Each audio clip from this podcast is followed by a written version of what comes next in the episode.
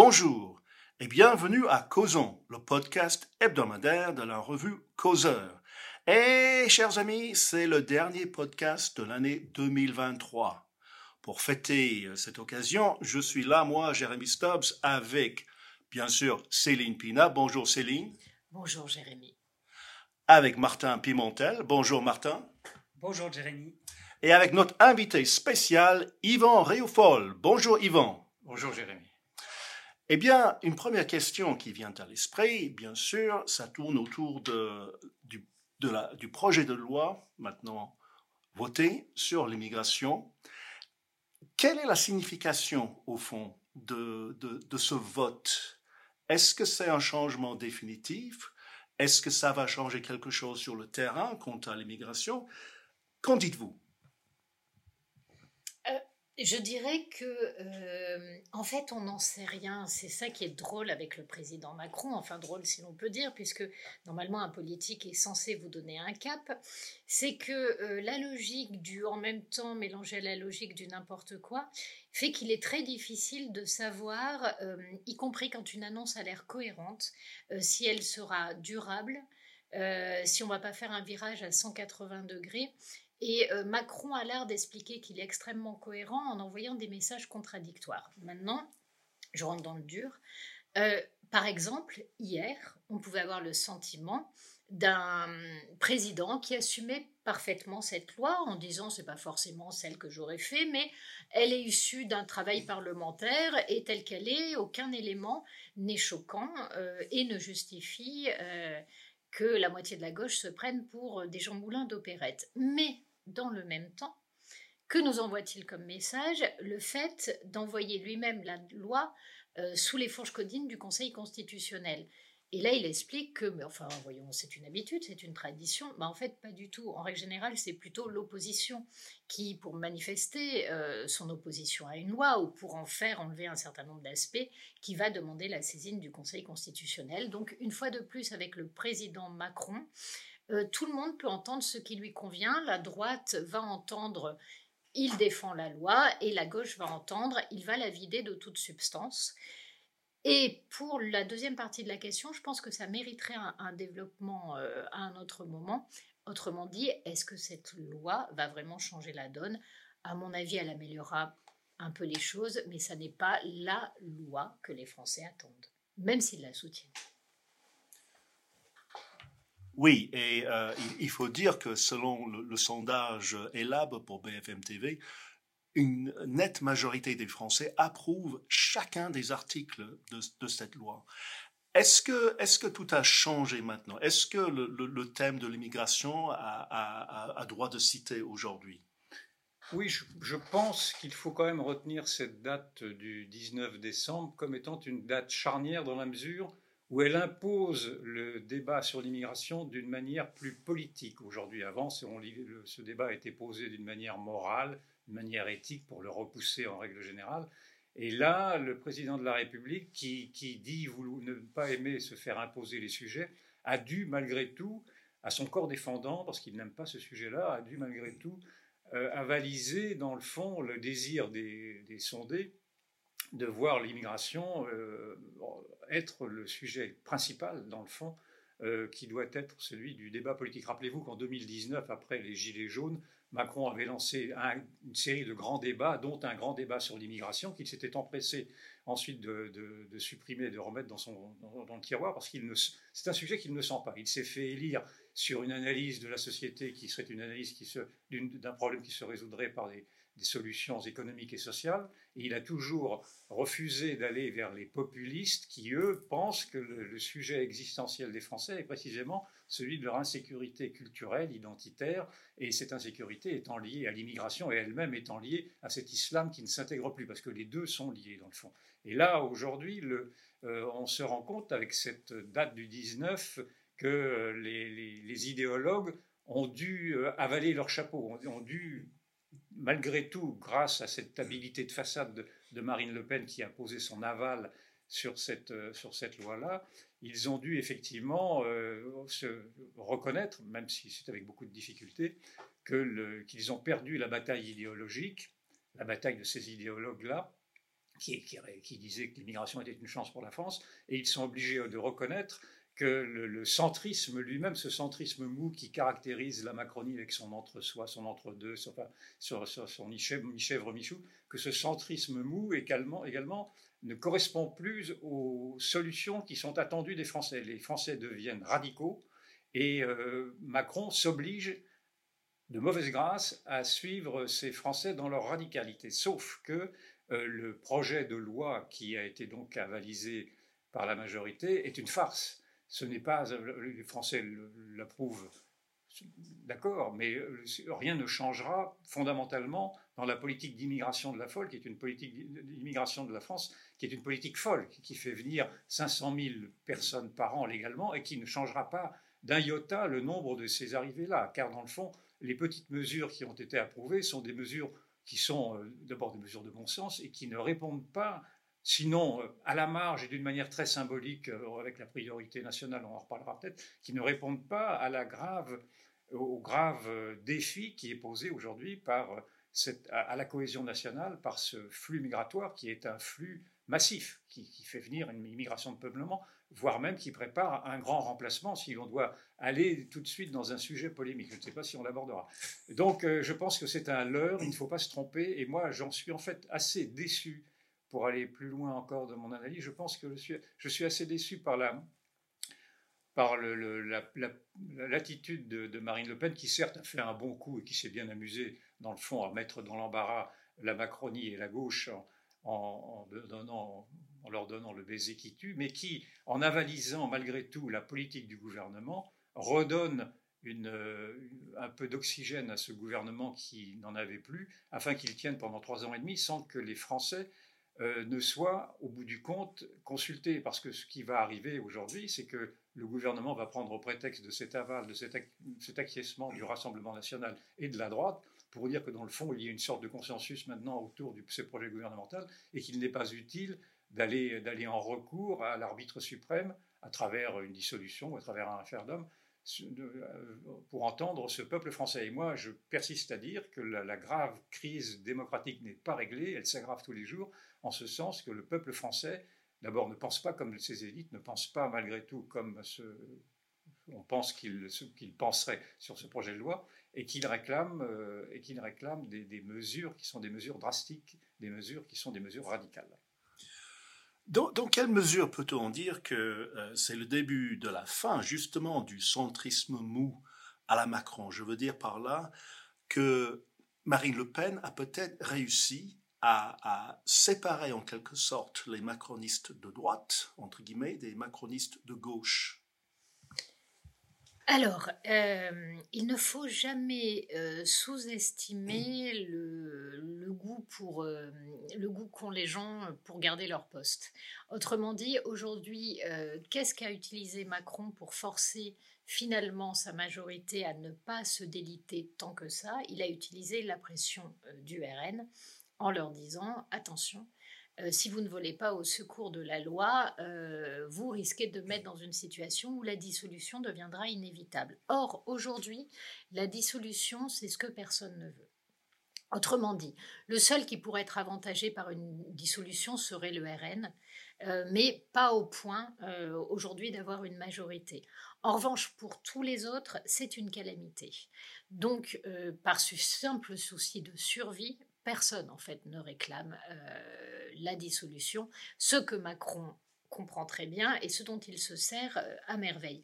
Mais euh, finalement, qu'est-ce qu'il aurait pu faire? Si on reprend l'idée de d'Ivan, si Macron était un vrai politique et non un homme de la technostructure, oui, ce qu'il aurait fait, c'est qu'il serait allé au bout de la démarche, autrement dit au bout du soutien aux Français. Il a commencé à le faire en disant quelque part si je euh, promulgue cette loi, c'est parce que finalement elle correspond à un accord qui dépasse la logique de parti. Mais là où un vrai homme politique aurait pris son risque, l'homme politique c'est celui qui quand il a le couteau sous la gorge, au lieu de euh, s'écraser, se dit bah, c'est maintenant qu'on va poser les vraies lignes de fracture. Il aurait tout tout à fait pu dire, eh bien écoutez, non seulement je vais promulguer cette loi, mais en plus je vais mettre sur la table la question de la rupture des accords avec l'Algérie. Euh, je vais mettre sur la table la question de la modification de l'article 55 de la Constitution, autrement dit, exiger que la Constitution soit tout en haut de la pyramide de nos normes et que euh, les juges n'utilisent pas euh, les lois euh, liées aux communautés européennes pour détourner les obligations de la Constitution française. Et à ce moment-là, oui, il renouait un dialogue avec les Français euh, au-delà des postures politiques. Je ne parle pas des lignes de fracture, elles, elles sont intéressantes, je parle bien des postures. Et pourquoi je parle des postures? Parce qu'on a aujourd'hui une gauche qui, sur les réseaux sociaux, s'est mis en mode euh, regardez, euh, non seulement Macron vous êtes trahi, mais c'est l'accoucheur des ventres féconds d'où sortent les bêtes immondes.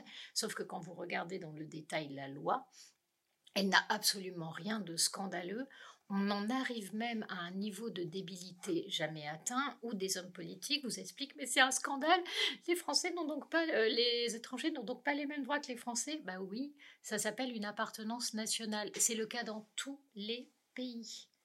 Euh, donc, euh, et en plus, la préférence nationale, donc notre ministre de la Culture qui voulait démissionner avec pertes et fracas, parce que la préférence nationale, c'est une honte, c'est une horreur, c'est le début du nazisme, elle gère ce qu'on appelle l'exception culturelle, qui est la préférence nationale établie au niveau culturel. Vous avez un certain nombre de cadres d'emploi qui pourront préserver euh, justement, euh, euh, que ce soit dans l'armée, voilà, le, côté national, ne sont ouverts qu'aux Français. et tout cela ne pose absolument aucun problème. Donc on se dit, mais de quoi parlent ces gens Ils en arrivent à créer des scandales sur des choses qui sont basiques. Euh, la définition de la nationalité et de la citoyenneté, c'est oui. Euh, les, citoyens d'un pays ont des droits plus importants et différents de ceux des étrangers. C'est même un truisme.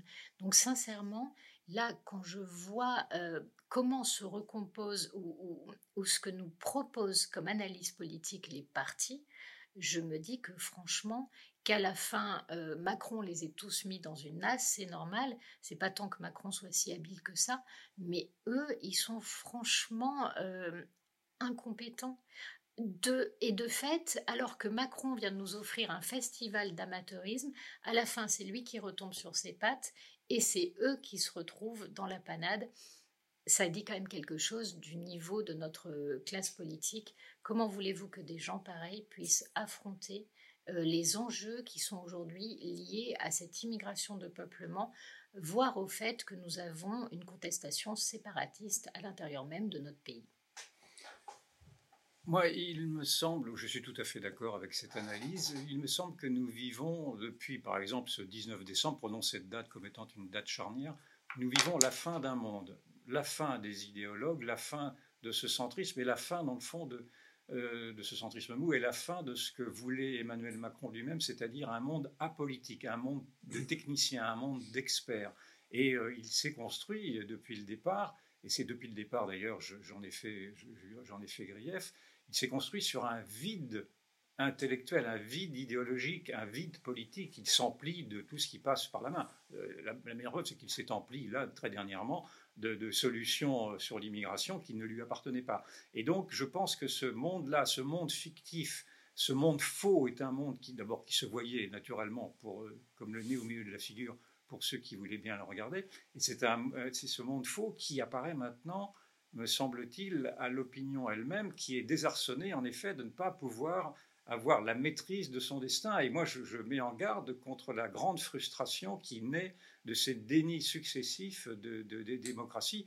La dernière en date ayant été d'avoir entendu le président de la République à la veille, quelques instants avant le vote euh, final de mardi soir, je commence à confondre les dates, mardi soir, que, les votes du Rassemblement national ne seraient pas pris en compte, ne seraient pas comptabilisés si le projet devait, euh, euh, passer avec cet appui-là. C'est-à-dire que le président de la République lui-même occulte toute une partie d'un processus démocratique parlementaire parce que ça le dérange et que sur le fait du prince, il va rayer une partie des voix de ces parlementaires Donc on est vraiment dans une dérive despotique, moi je dirais presque une dérive, petite dérive totalitaire, naturellement nous ne sommes pas dans dictature, mais on avait déjà vu les prémices dans, lors de, la crise Covid, où malgré tout, il y a eu une emprise d'État qui s'est installée sans débat et avec une, diabolisation de ceux qui contestaient des, mesures qui avaient été prises en, instrumentalisation, en instrumentalisant des peurs. Euh, j'ai été de ceux qui s'étaient offusqués de ceci. Je persiste à dire que cette analyse est encore valable et je, me rends compte que dans le déroulé de tout, de tout ce qui se passe aujourd'hui, il y a un profond mépris qui habite la Macronie, ce monde élitiste. J'entendais Sacha Houlier hier sur une radio qui disait Nous ne sommes pas obligés de, suivre toutes les aspirations populaires, avec un grand mépris pour ce qui, est considéré, comme venant du peuple ou ce qui est considéré comme venant du populisme. Moi, je me suis toujours euh, affirmé comme étant populiste, non pas parce que je, flatte la démagogie, j'ai horreur de la démagogie, mais j'estime que le populisme, c'est simplement la voix d'un peuple oublié qui, qui réclame la parole. Et je pense que ce que nous avons vécu le 19 décembre est la fin de ce monde obscène, de ce monde qui, qui s'autocongratule, qui se regarde le nombril et qui, et qui ne correspond pas euh, qui ne correspond pas à la, vie des gens. Et, donc, je, ne sais pas jusqu'où cela ira, mais pour revenir sur, cette, sur cette, ce débat qui a eu lieu, en effet, sur la préférence nationale, on voit que c'est un débat qui n'intéresse dans le fond que la gauche perdue, mais qui est parfaitement comprise par les Français eux-mêmes, puisque 71% des Français euh, se reconnaissent dans cette préférence nationale. Et comment ne pas se reconnaître dans cette préférence nationale si l'on admet qu'il faut faire naturellement une différence entre le citoyen et l'étranger, en tout cas si l'on veut préserver ce qui constitue une nation et un peuple.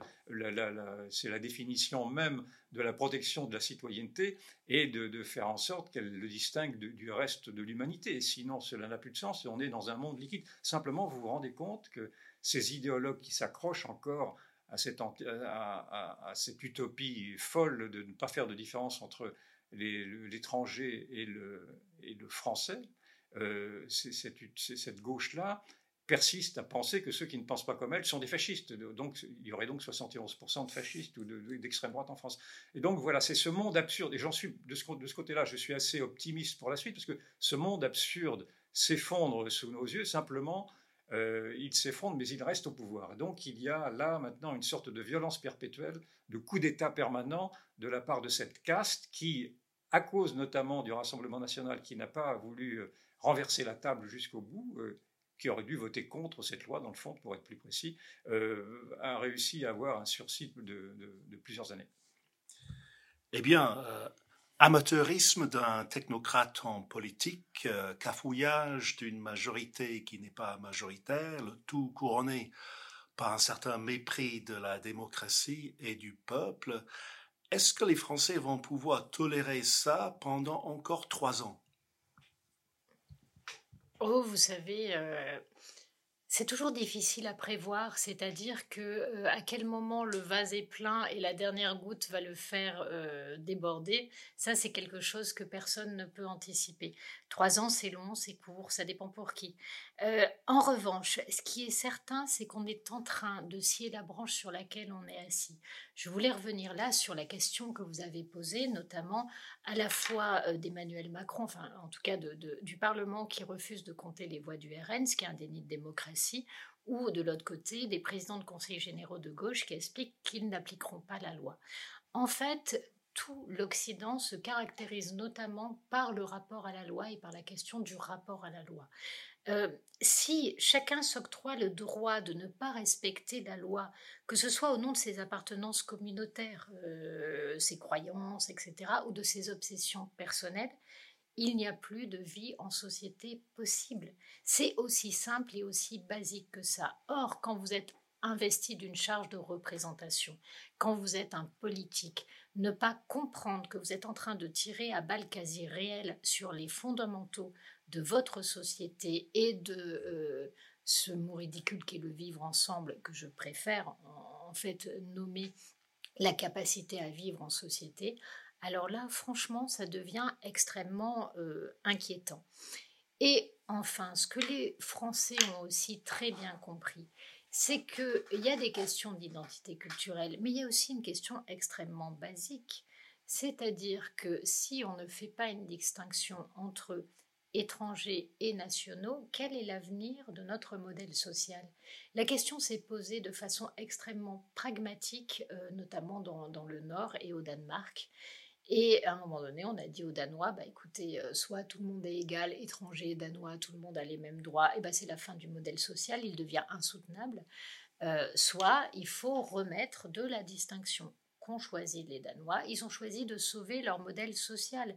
Et c'est exactement aussi ce qu'ont compris les Français aujourd'hui, c'est-à-dire que derrière les questions d'immigration, il y a des questions de mode de vie, il y a des questions culturelles, il y a des questions beaucoup plus immédiates de, protection sociale et de protection tout court. Et aujourd'hui, ce sont toutes ces protections qui reculent, qui font que les Français sont... Euh, tu parlais de radicalité, euh, Yvan, tout à l'heure, mais en fait, quand on regarde leurs demandes, elles sont pas si radicales. C'est en fait les demandes qui ont amené à la constitution de sociétés. La radicalité, elle est dans leur indignation, c'est-à-dire qu'aujourd'hui, ils interpellent le politique en disant Nous vous avons délégué notre part de souveraineté en échange d'un monde apaisé, en échange d'un monde protégé, en échange d'un monde dans lequel nous pouvions vivre selon nos principes et nos idéaux. Et vous, aujourd'hui, vous usurpez cette délégation et vous choisissez de voter pour vos obsessions. Parce que ce que sont en train de nous dire un certain nombre d'hommes politiques comme Sacha Ollier, ils scient leur légitimité. Autrement dit, ils disent, bah, finalement, euh, la légitimité populaire, pour moi, ne vaut rien. Et pourquoi est-ce qu'il fonctionne comme ça? Je les connais par cœur. Un Sacha Ouillet, c'est jamais qu'un PS qui a revêtu une houppelande de renaissance. Il n'a absolument pas changé. Quand on était petit, petit, jeune militant, qu'est-ce qu'on nous disait? La fierté du PS, une des rares choses qui n'était pas contestée, c'était euh, le fait d'avoir aboli la peine de mort. Et on peut très bien être en accord profond philosophique avec cela, il se trouve que c'est mon cas. Mais comment est-ce qu'on vous le vendait? On vous disait, regardez, euh, François Mitterrand est un grand homme parce qu'il est allé contre la volonté du peuple français et il a imposé la morale et ce qui est juste alors que les Français n'en voulaient pas. Et puis regardez, à la fin, ils étaient bien contents euh, qu'on le leur impose. Donc on vous présente comme une forme de grandeur politique le fait de ne tenir pas compte de la souveraineté populaire au nom de vos obsessions morales. Elles peuvent être justes, elles peuvent être injustes. Le problème n'est pas là. Le problème, c'est que c'est toute la légitimité de votre pouvoir euh, que vous dégarnissez en refusant euh, finalement ceux qui, qui vous donnent le droit à agir. La question qui se pose tout le temps, quelle que soit la société, quelle que soit la société politique, c'est de savoir pourquoi plusieurs doivent obéir à un seul. Et ce n'est pas lié au charisme, ce n'est pas lié à la force, ce n'est pas lié à l'onction divine, puisqu'on a choisi d'autres voies. Ça ne peut donc être lié qu'à la délégation de souveraineté populaire. Exactement ce auquel aujourd'hui, au nom de la morale, euh, certains politiques demandent à renoncer. Mais auquel cas, pourquoi continuerait-on à leur obéir, d'autant qu'ils se lavent les mains de toute obligation liée à la loi? Bref, quand on voit dans, dans, dans. Euh, en fait, l'absence totale de tout repère et, de toute capacité de ces gens-là à créer un cadre fonctionnel, on ne peut qu'être inquiet pour l'avenir. Moi, je, pense que Céline disait que la dernière goutte d'eau n'était pas encore tombée. Je pense que les dernières gouttes d'eau sont déjà tombées et ont déjà fait déborder le vase. Il me semble que la colère française et là, elle est même palpable, elle est palpable, naturellement, depuis 2018, euh, si j'en dois reprendre les Gilets jaunes, qui étaient quand même un des révélateurs de cette colère-là, même si elle n'était pas structurée, si elle n'avait pas de mot d'ordre, euh, si elle était euh, vague politiquement, elle a montré quand même qu'il y avait une irritation sourde dans cette France périphérique, qui est, la France majoritaire. Hein. Encore une fois, je cite souvent ce, ce pourcentage de Christophe Guilluy, 60% de la France périphérique, est constitué de, Français français, si je puis dire. Et donc, moi, je pense que cette colère-là euh, ne demande qu'à exploser aujourd'hui. D'ailleurs, j'invite à suivre très attentivement ce qui se passe dans le monde rural, dans le monde paysan actuellement, où l'on voit que dans les petites communes, il y a là des, opérations il s'amuse à, à, inverser le nom de la, de la commune pour la rendre illisible et faire comprendre que l'on marche sur la tête, que les lords élites marchent sur la tête. Et ceci me paraît très intéressant. Il suffit de voir euh, ce qui s'est passé aux Pays-Bas avec les paysans du Pays-Bas, des Pays-Bas. Le monde rural est un monde en ébullition, mais le monde périurbain pourrait l'être aussi. Alors je sais bien qu'on pourrait me, dire que pour l'instant on ne voit rien, et c'est vrai qu'il y a une contradiction entre cette colère euh, que l'on sent et puis une sorte de somnambulisme général euh, qui d'aquabonisme qui, qui, est aussi peut-être est à mettre dans la balance. Mais en tout cas, moi je pense que les Français se rendent compte et depuis longtemps qu'ils sont les grands dupés, les grands trahis euh, de ceux qui ont la prétention de les représenter. pour reprendre ce qui a été dit par Céline, on se, rend bien compte que ce projet de loi, par exemple, puisqu'il euh, est d'actualité, ne répondra pas euh, au grand défi qui est posé, par exemple, par la, la, perte de souveraineté de nos législations dans la mesure où l'Europe va garder sa prédominance dans, l'imposition des normes et des règles, d'autant plus d'ailleurs que ce qui est passé inaperçu, c'est tandis que le Parlement français votait cette loi, le Parlement européen, lui, euh, votait également une loi européenne donc prédominante qui annule tout, qui annule dans le fond la loi française et qui somme à la répartition des migrants dans les pays européens sous peine de, de, 20, de 000 euros d'amende pour le, le, par, par, euh, par, immigré pour le pays qui refuserait. Donc on voit que euh, encore une fois, nous sommes dans la dépossession non pas simplement culturelle, identitaire, mais dans la dépossession juridique. Et ceci est inflammatoire. Donc il y a euh, tout cet aspect de souveraineté qui n'est pas réglé par la loi. ça a été dit également, le, traité qui nous lie à l'Algérie depuis 1968 et qui permet une exonération léonine pour les Algériens eux-mêmes qui, qui, représentent un tiers de l'immigration euh, légale et qui ne sont pas concernés par cette législation, va accentuer bien entendu euh, les, méfaits d'une immigration de peuplement. Je, je n'ai rien contre l'immigration, mais une immigration qui ne s'intègre plus et qui importe un islam totalitaire devient un problème. Et également, le, droit d'asile non plus n'est pas un sujet qui est abordé. Bref, les Français vont très vite se rendre compte, même s'ils approuvent ce projet de loi majoritairement, et on peut le comprendre dans la mesure où ils peuvent se faire bercer, ils se bercent d'illusions sur la, grande victoire qu'apporterait ce, texte-là, ils vont s'apercevoir que dans les faits, rien ne change et donc, euh, à force de vouloir mentir aux Français, à force d'instrumentaliser les Français, à force de leur faire croire euh, qu'on les a compris, je pense que ce sentiment de trahison, ce sentiment, euh, sentiment d'avoir été en effet, oui, trahi dans leur, confiance, ce sentiment d'abus de confiance est un détonateur puissant. Je ne dis pas que j'aspire à une insurrection populaire, mais si cette insurrection populaire arrivait, elle me rassurerait malgré tout sur le désir de survie du peuple. Eh bien, euh, à part la, la loi sur l'immigration votée cette semaine, j'ai d'autres bonnes nouvelles, c'est-à-dire d'autres mauvaises nouvelles pour les immigrationnistes. D'abord, une histoire d'amour, une histoire d'amour international. Le Premier ministre britannique Rishi Sunak euh, n'hésite pas à s'afficher aux côtés de la présidente du Conseil italien, euh, euh, Giorgia Meloni. Les deux se montrent en public très très souvent depuis plusieurs mois, voire un an. Et le fondement de leur histoire d'amour, de leur admiration réciproque, c'est la lutte contre l'immigration irrégulière. Donc, comment dirais-je, il y a un mouvement qui va dans le bon sens. Deuxième bonne nouvelle, cette même semaine euh, qui a vu le vote euh, à l'Assemblée nationale, a vu aussi le, le, Parlement européen et le Conseil de l'Union européenne se mettre finalement d'accord sur un nouveau pacte sur la migration et l'asile pour toute l'Europe.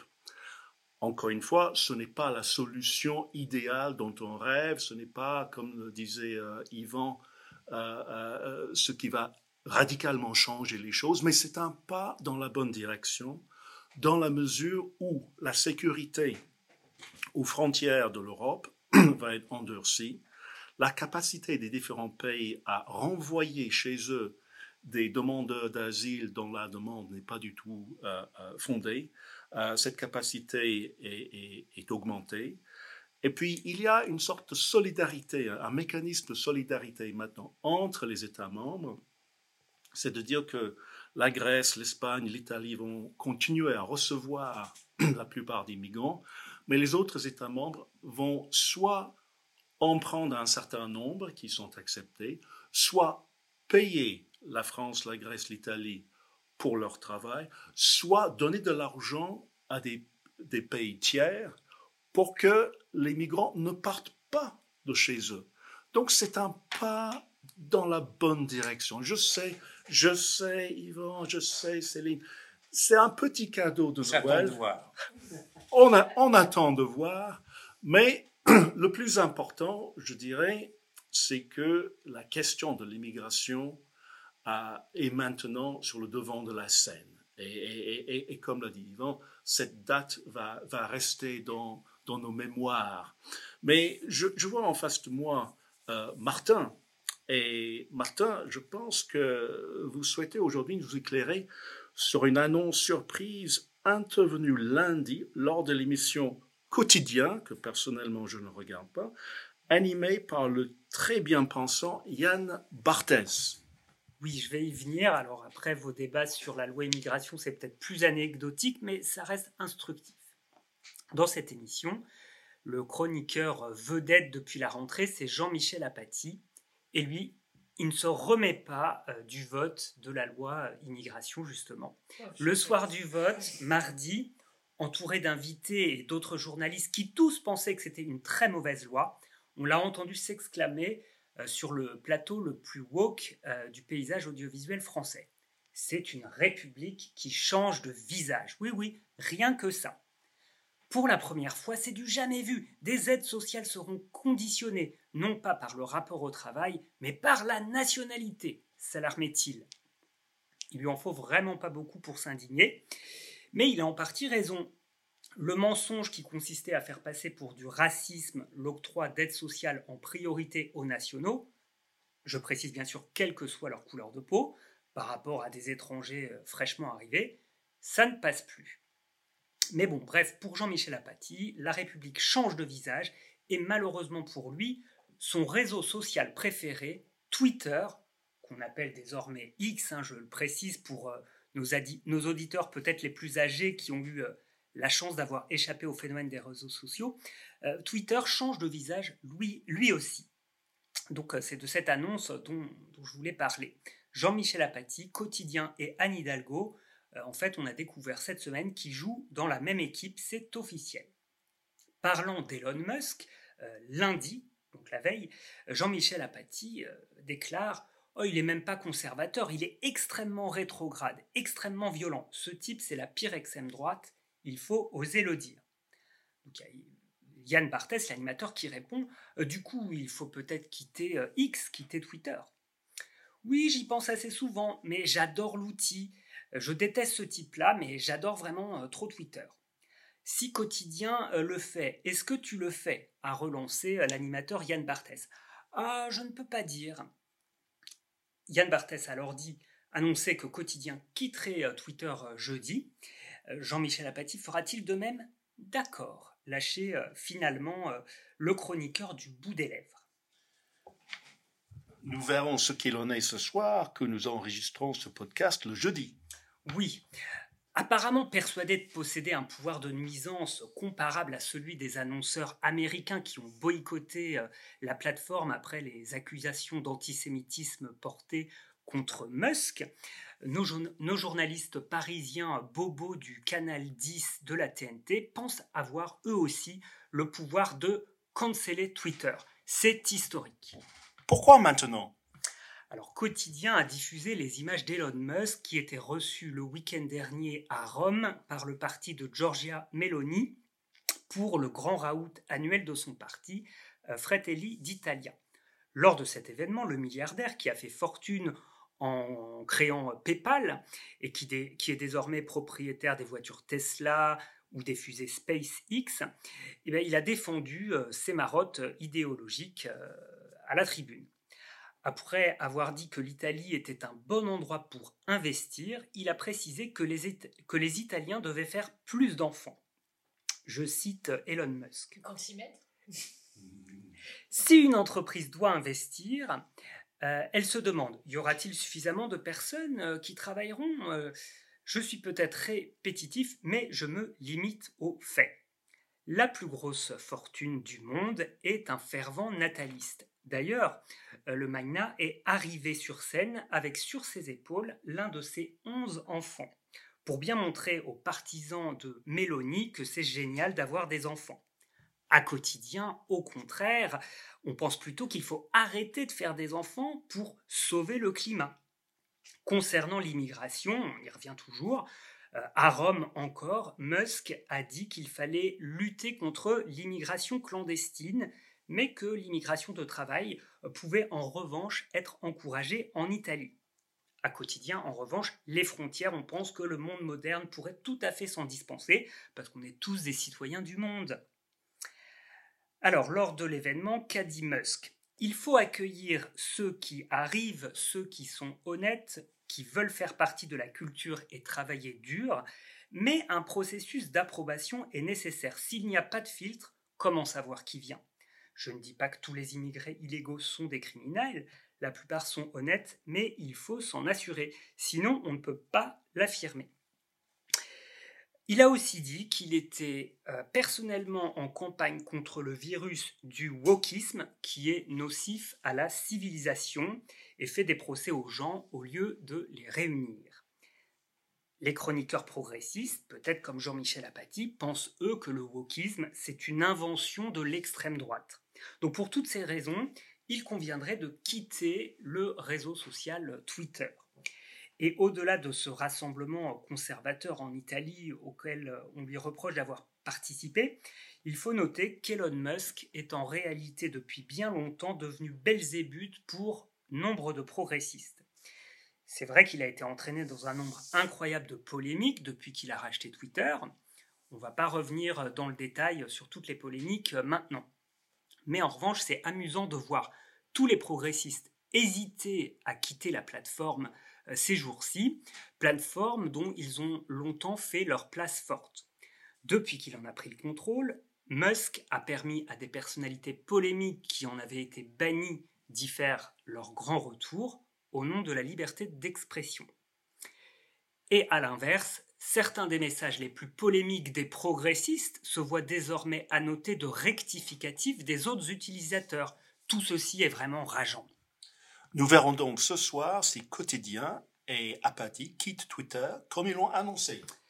Oui, et ils pourraient, pourquoi pas, dans la foulée, ouvrir un compte sur Threads. Alors, je ne sais pas si je le prononce bien. C'est pas moi qui vais pouvoir t'aider. Jérémy, éventuellement. C'est le nouveau. Parfait, Martin. C'est le nouveau réseau social lancé par Facebook. C'est la copie conforme de Twitter et il appartient à un autre milliardaire qui lui ne fait pas de vague, Mark Zuckerberg.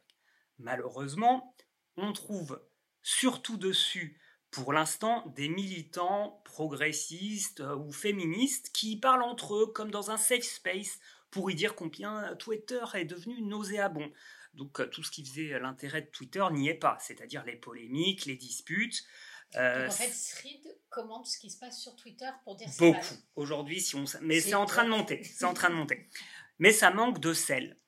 Dur dur, car Quotidien et Jean-Michel Apathy, finalement, ils aiment bien les polémiques, comme tous les journalistes et tous les éditorialistes. Apathy fera-t-il de la résistance? Apathy fait de la résistance. La résistance, ce n'était pas tous les jours facile. Eh bien, voilà le grand paradoxe de notre époque. Ceux qui... qui oui. Moi, je voudrais juste noter euh, quelque chose. C'est que quand même, même quand Papy faisait de la résistance, il était censé risquer sa vie.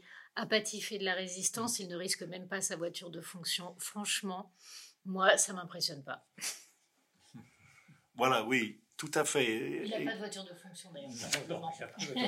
Mais justement, ceux, ceux, qui ont le pouvoir médiatique et autres se prétendent des résistants voilà le comble du paradoxe, voilà ce qui vide le, terme de résistance de, tout son sens. On peut avoir euh, à la fois et le pouvoir et l'exhibition de vertu. Non, mais franchement, euh, non, Jérémy, t'es trop dur avec nous.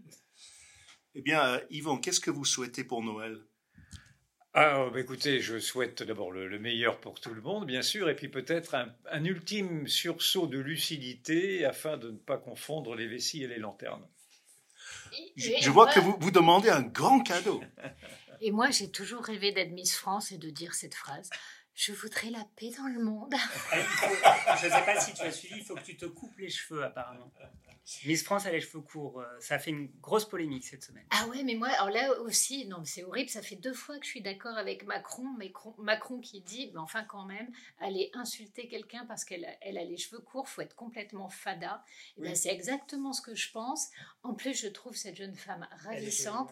Et puis moi, franchement, quand j'avais 20 ans, j'étais plus euh, Birkin que Jen Mansfield. Alors je vais pas euh, tirer à balles réelles sur quelqu'un. euh, bon, j'avais pas son corps, hein, donc je vais pas pouvoir dire que je lui ressemble. Mais enfin, disons que sa morphologie était plus proche de la mienne que la morphologie s'habiller. Voilà. Mais j'aimerais bien aussi être Kim Kardashian. De toute façon, non, ce que je voudrais, alors moi, si vraiment je veux un truc pour Noël, je voudrais être Beyoncé ou alors apprendre à danser. Plus je Ah, vois les gens danser, plus je me dis que la danse, ça doit être quelque c'est- chose de c'est pas fabuleux. compliqué, ça, il suffit de le décider. Mais il faut juste pas être une feignasse. et C'est oui, c'est voilà. là où il y a un problème. Je suis sûr qu'il y a plein de, plein, plein de danses néo-féministes à apprendre. Ah. Martin, qu'est-ce que vous souhaitez pour... euh, Euh, ben, aux lecteurs de causeurs euh, de bien se reposer, de bien profiter euh, des fêtes de Noël et du réveillon. Et, Bah, on va t'offrir euh, des, des cours de danse sais Ah, très bien. et puis on revient euh, début janvier euh, en pleine forme euh, sur causeur. Eh bien, sur, sur ce bon sentiment, qui est un vrai bon sentiment, euh, nous allons terminer et clore cette année 2023. Je dis euh, En disant joyeux Noël. Joyeux Noël. Et joyeux. Noël et bonne Bonne année. année. Bonne année.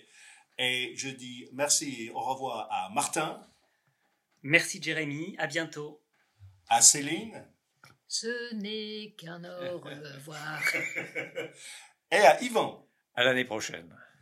Eh bien, merci à tous nos auditeurs et à l'année prochaine pour un nouvel épisode de Causons, le podcast hebdomadaire de la revue Causeur.